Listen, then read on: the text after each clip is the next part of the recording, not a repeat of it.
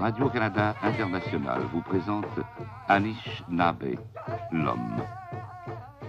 Algonquin, pied noir, cri, Ojibwe, Abenaki, Huron, Iroquois. Autant de noms qui ne représentent qu'un être, Anishinaabe, l'homme, l'Indien d'Amérique, le mal connu. À travers cette série de contes et légendes, vous apprendrez à le connaître mieux vous vivrez avec lui ses espoirs, sa sensibilité, son amour de la forêt, sa conception de la divinité, sa façon simple et belle d'aimer. Aujourd'hui, la première rencontre de l'Indien et de Mist Hatim, le cheval.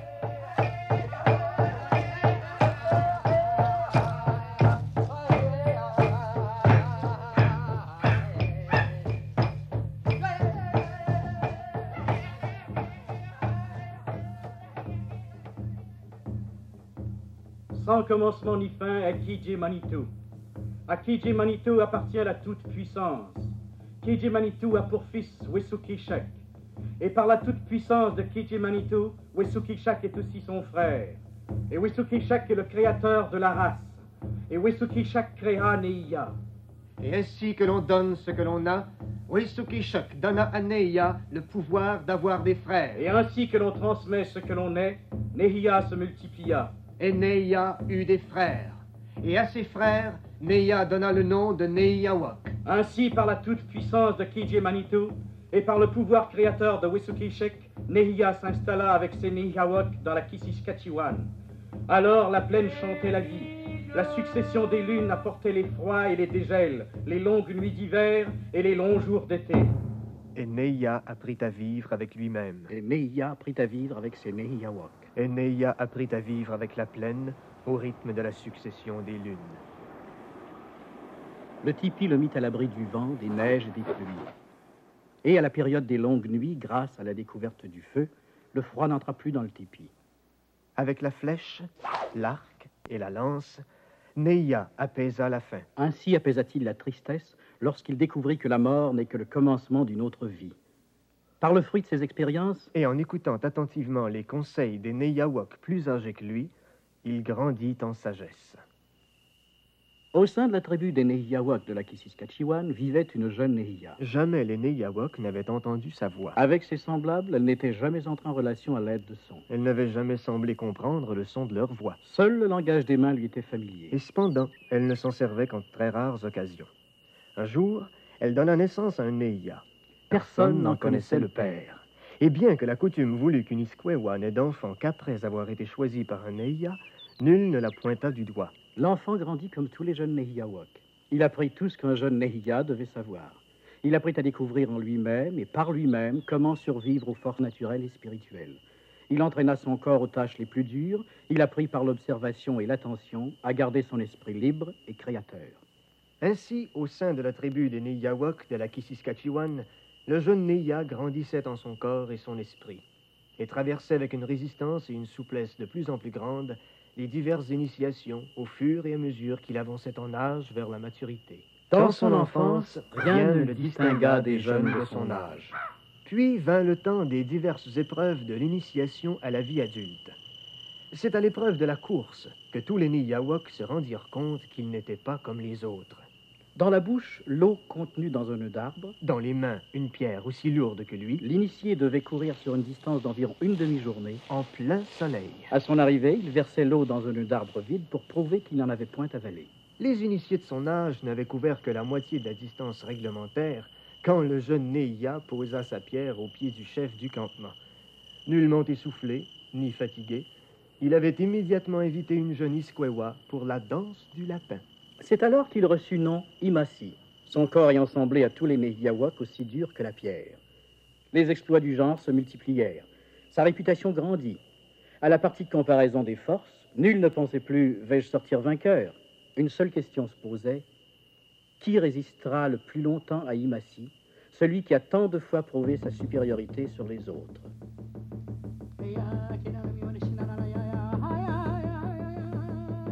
Depuis des siècles, les Neyawak nomades suivaient l'immigration de Moustous, le bison, à travers les plaines et les bas plateaux longeant la Kissiskatchewan.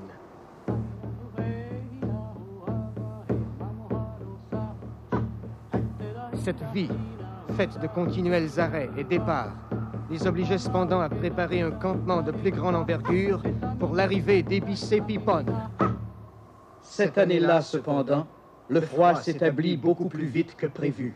Déjà, les vieux et les enfants s'affairaient à préparer le campement, choisi, suivant la coutume, à l'abri d'une colline. Déjà, les éclaireurs suivaient les déplacements de Moustous en vue de la grande chasse d'avant Pipon. Déjà, les chasseurs avaient trouvé un corral sur la jetée du canyon des Peupliers, ces arbres au cœur tendre dont la mousse abondante d'été en fait l'arbre le plus prolifique de la plaine. Déjà, les Iskwewa préparaient les outils pour dépecer et nettoyer les peaux de Moustous. Et, et pourtant, pourtant, les chasseurs furent pris au dépourvu car déjà, Ibissé Pipon était là, beaucoup plus tôt que de coutume. Lorsqu'à son retour, le chef des éclaireurs traversa le campement, l'inquiétude se lut sur son visage.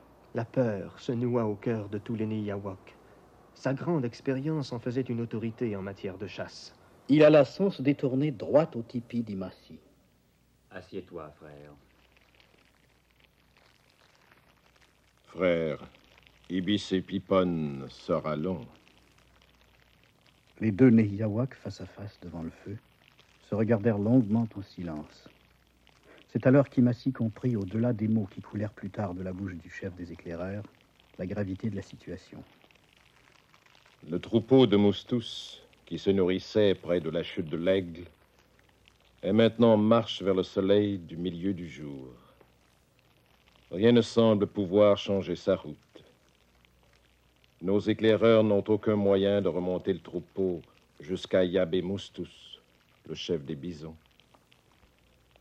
Comment alors faire dévier sa course? Ibissé Pipon est venu trop tôt. Frère, Ayabé Moustous a aussi peur que nous. Toi seul, Imassi, par la rapidité de ta course, peux rejoindre Ayabé Moustous. Toi seul, par ta force, peux lui faire rebrousser chemin. Comment puis-je, seul, parvenir à faire peur à tout un troupeau de bisons? Tu n'as qu'un moyen, frère. Le troupeau, arrêté pour se nourrir, est aussi long que d'hier à demain. Remonte-le à la course. Prends une avance sur lui. Bâtis un feu assez large pour lui barrer le passage. Les éclaireurs allumeront un brasier semblable au tien de chaque côté du troupeau. Engagés dans le couloir de feu, les moustous ne pourront se disperser. Tu devras, Imassi, courir deux soleils et deux nuits sans arrêt, sauf pour boire et manger. Imassi glissa dans son pare-flèche une provision de pemmican et de viande de bison séché. Il suspendit à son cou le petit sac à médecine reçu de sa mère avant sa mort et faisant de lui le chef de sa lignée. Puis, accompagné de son fidèle Hatim, il prit sa course vers le soleil du milieu du jour. Toute la journée, il courut sans arrêt sur la terre gelée. Ses pieds bondissaient entre les trous de chiens de prairie, placés un peu partout comme autant de pièges aux coureurs imprudents et malhabiles. À la tombée du soleil, il s'arrêta, mangea un peu de son pemmican, but quelques gorgées de l'eau d'un ruisseau.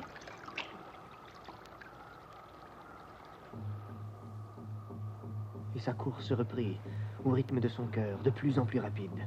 Concentré sur une seule idée, les conséquences effrayantes d'une famine possible pour son peuple.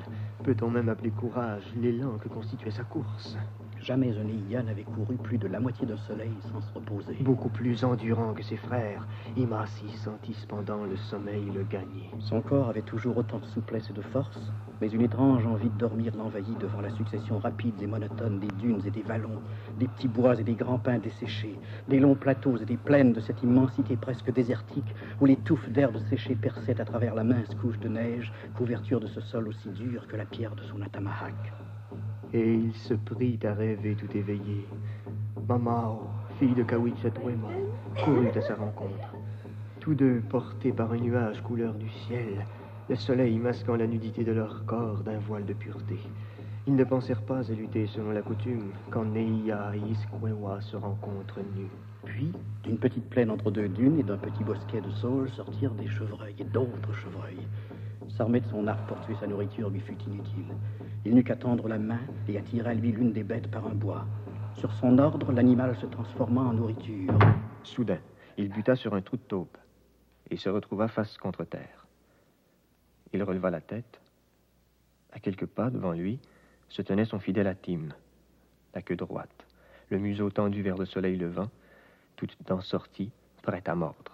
Son regard perçut alors des ombres énormes et d'une forme peu commune, donc difficile à définir. Elles avançaient vers le soleil du milieu du jour. Lentement, il se releva et le plus silencieusement possible s'approcha du groupe d'ombres. Maintenant arrêté, ces ombres s'affairaient à quelque étrange besogne non loin de lui. Ces gens étaient peut-être des ennemis. Mieux valait, étant seul, rusé.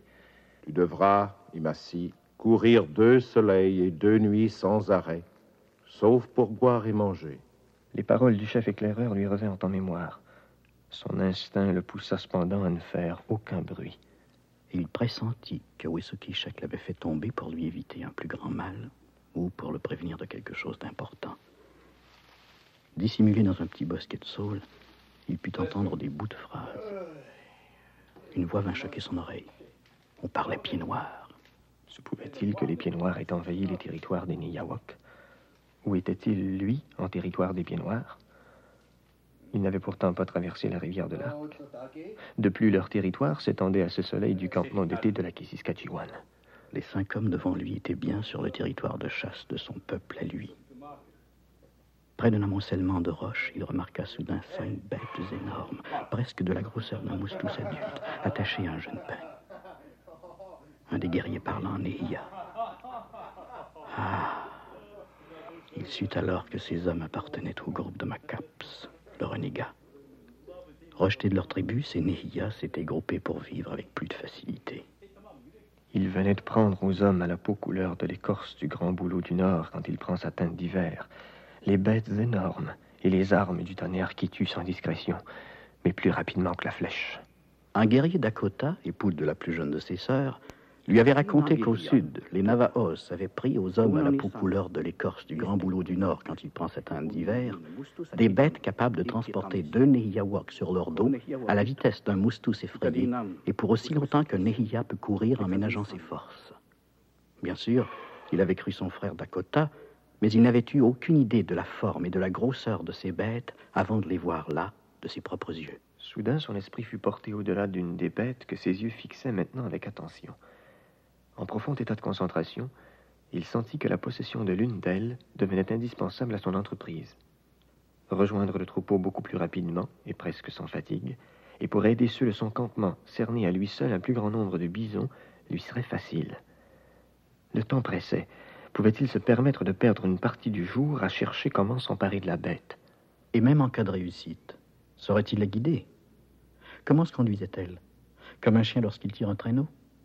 Et en combien de temps l'animal pouvait-il apprendre à le suivre comme son fidèle Atim Comprendrait-elle son langage ou lui faudrait-il, lui, apprendre celui de la bête? Il perçut un léger grognement d'Atim. La bête qu'il fixait avec attention et sur laquelle il s'était si profondément concentré, détachée, s'avançait lentement vers le bosquet, où lui, Imassi et son fidèle Atim étaient cachés. Énorme, de la couleur de la neige, elle ressemblait étrangement à un très gros chien. Un nom coula de l'esprit aux lèvres, Mistatim. Une courroie en bouche, une pièce de babiche watigo autour du museau, deux rênes tendues de chaque côté de cette bouche énorme. Il ne douta plus que la bête fût aussi facile à contrôler qu'Atim. Elle se maintenait immobile à deux ou trois enjambées. Transporté par l'absolue nécessité de reprendre cette chasse pour sauver son peuple, d'un bond prodigieux, il se trouva sur le dos de l'animal. Mistatim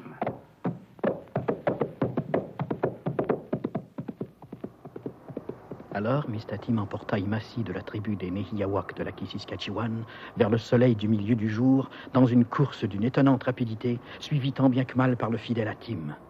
Une fois sur le dos de l'animal, les deux lanières de Babiche Watigo en main, Imassi a pris en peu de temps à contrôler cette bête énorme, aussi rapide que le vent du froid, la lune de la loutre, plus douce qu'un chien, mais semblant cependant ne pas connaître sa propre puissance. À la tombée de la nuit, il lui semble soudain, près d'un petit promontoire, voir une touffe d'herbe bouger. En même temps, Imassi et Mistatim, comme fondus l'un dans l'autre, ralentirent leur course, puis s'arrêtèrent. Aucun vent. Seul un animal ou un homme pouvait faire bouger les herbes sortant du sol gelé. Soudain, ce qui lui semblait être un couple de ratons laveurs émergea lentement de derrière cette touffe d'herbe, et sous ces animaux à fourrure qui lui servaient de chapeau, Imasi reconnut le visage de Moyou, son ami d'enfance. Moyou n'osait s'approcher de son frère né, ainsi monté sur cette bête énorme, encore inconnue de lui. Ne crains pas cet animal, mon frère. Je lui ai donné le nom de Mistatim. Rappelle-toi les mots d'Artista. C'est une des bêtes dont il nous a parlé. Je l'ai prise à Macaps, le renégat. Je suis fier de toi, Imassi, mon frère. Je suis aussi très inquiet. À la vitesse où va le troupeau de bisons, nos éclaireurs sont forcés de marcher sans arrêt pour se maintenir en vue. Seule la fumée ou le tambour nous relie désormais. Moi, Moyou, suis le dernier en observation. la tête du troupeau se trouve à au moins une journée entière de course vers le soleil couchant. Imassi, étonné, regarda fixement son frère Moyou. Oui, frère Imassi. Vers la barre du jour, le vent du froid a tourné. Les moustous ont alors senti la présence de nos frères à leur gauche. Inquiet, le troupeau entier a bifurqué.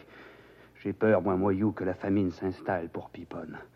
Comment peut-il être possible désormais, frère, de rejoindre la tête du troupeau? Eh bien, moi, Imassi, n'ai nulle envie de voir les enfants manger leurs mocassins pour survivre. Aussi, n'ai plus de crainte, mon frère. Moi et Mistatim allons rejoindre la tête du troupeau. Je trouverai le chef des moustous et le forcerai à changer de direction.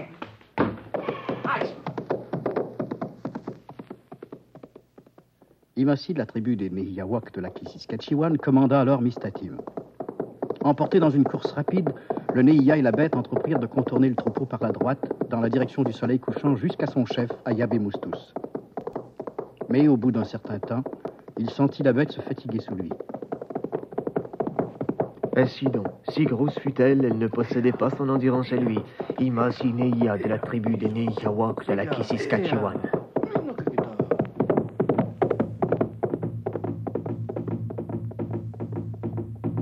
La nuit était tombée.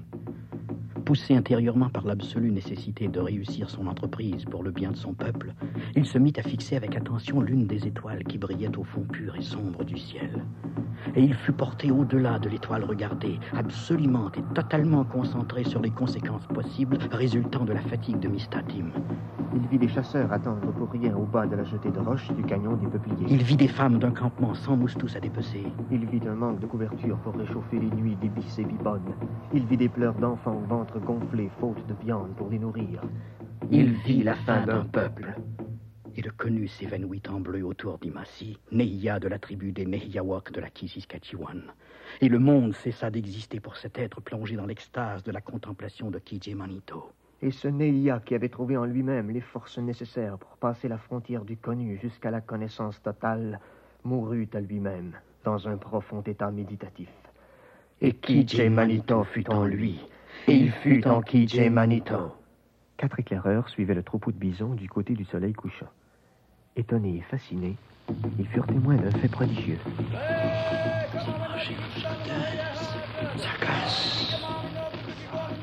Grande lueur s'éleva soudain au sein de laquelle se trouvaient Imassi et Mistakim, liés l'un à l'autre comme un seul être. Telle une étoile filante, plus rapide que la pensée, la lueur se transporta à la tête du troupeau. Elle sembla viser Ayabe Moustous. Pris de panique, le chef des bisons oublia la direction à suivre pour se sauver des bicépipodes. Au lieu de continuer sa route vers le soleil du milieu du jour, il rebroussa chemin vers le froid.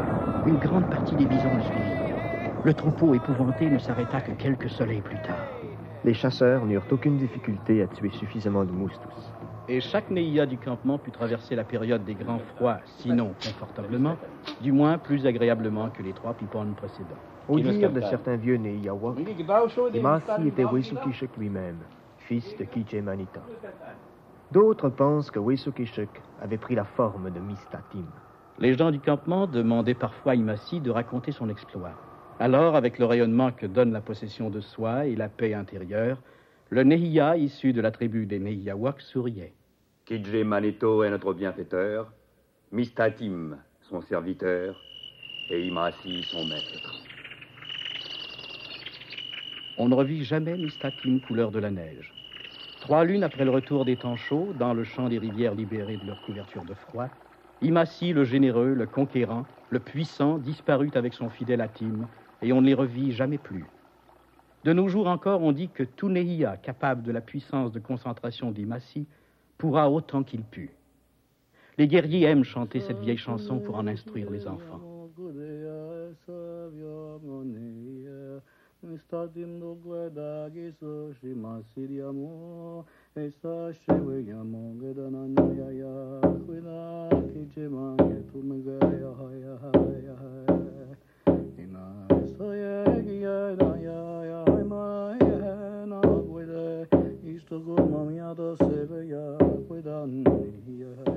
Vous venez d'entendre Mistatim, le cheval, une légende algonquine écrite par Bernard Assinioui de la tribu des Cris du groupe algonquin avec la collaboration de Isabelle Mire.